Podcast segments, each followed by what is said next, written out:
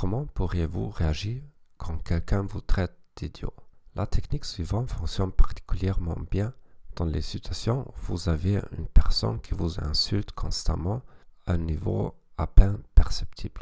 La personne peut avoir des tendances narcissiques et essayer de vous laver le cerveau en vous faisant croire que vous êtes inférieur à la personne narcissique. Quoi que la personne dise de vous, vous affirmez le contraire. Exemple, tu es un idiote. Oui, tu as raison, je suis une personne tellement intelligente. Ou, vous avez une mémoire comme un poisson.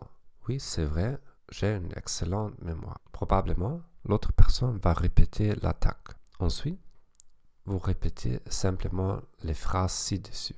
Pourquoi ça marche? L'autre personne commencera à avoir l'air stupide et la manipulation deviendra apparente. Au départ, la personne pensait que vous avaleriez de telles remarques et les intérioriseriez au fil du temps.